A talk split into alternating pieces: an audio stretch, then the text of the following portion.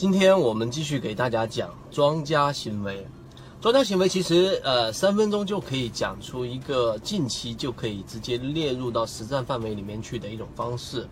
就是大家第一个观念，你认为庄家去拿筹码的过程当中，在不同的阶段拿筹码的位置是一样的吗？可能很多人会觉得说，啊，大部分的庄家可能他们拿筹码的位置会是选择在低位的这一种下跌过程当中拿筹码。的这一种概率会比较多，或者说在这种位置拿的这种机会会比较大。但实际上呢，我们真正了解到的一个庄家所拿的最大概率的一个位置，并不是说在下跌过程当中去拿筹码。排第二的，我们先告诉给大家，排第二的就是大部分现在属于游资类型的，是去寻找上涨过程当中才更容易拿筹码。他们就是我们之前说的控盘个股。这一个观念非常非常的重要，为什么呢？我们先把原理告诉给大家。首先，你想一想，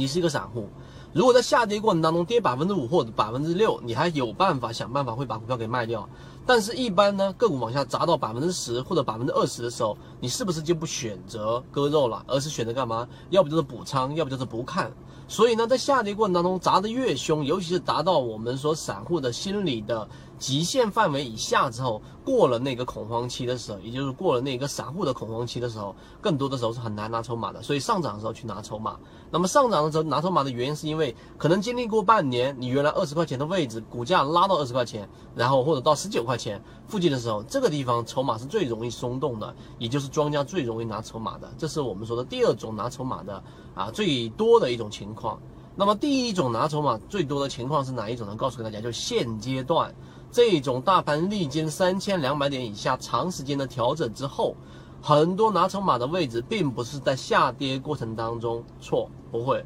也不会在上涨连续长高位的那一种个股也不会了，因为像之前我们说的中电广通也已经过了这个位置了，而是在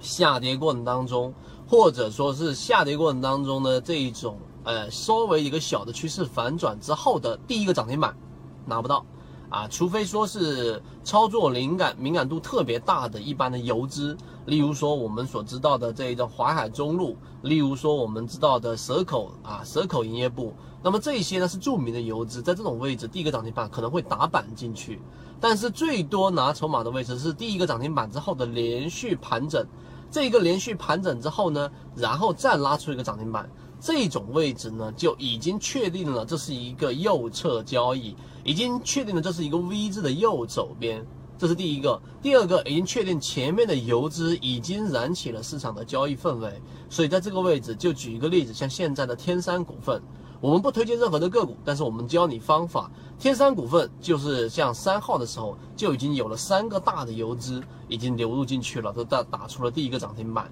然后呢，今天还是非常扛得住。那么，所以这种类型呢，就更容易关注到我们所说的这一种吸引到游资的注意。那更多的个股呢，是符合这种形态的，目前差不多有接近二十七只。那我们已经做了一个整理。如果你想从这二十七只里面想去做一个筛选，然后并且用我们所说的方法来进行一个验证，虽然说之前我们的中内广通一路下来也很多人验证过了，但这一次的二十七只大家好好珍惜。那么我们不推荐个股，我们只是做方法的验证。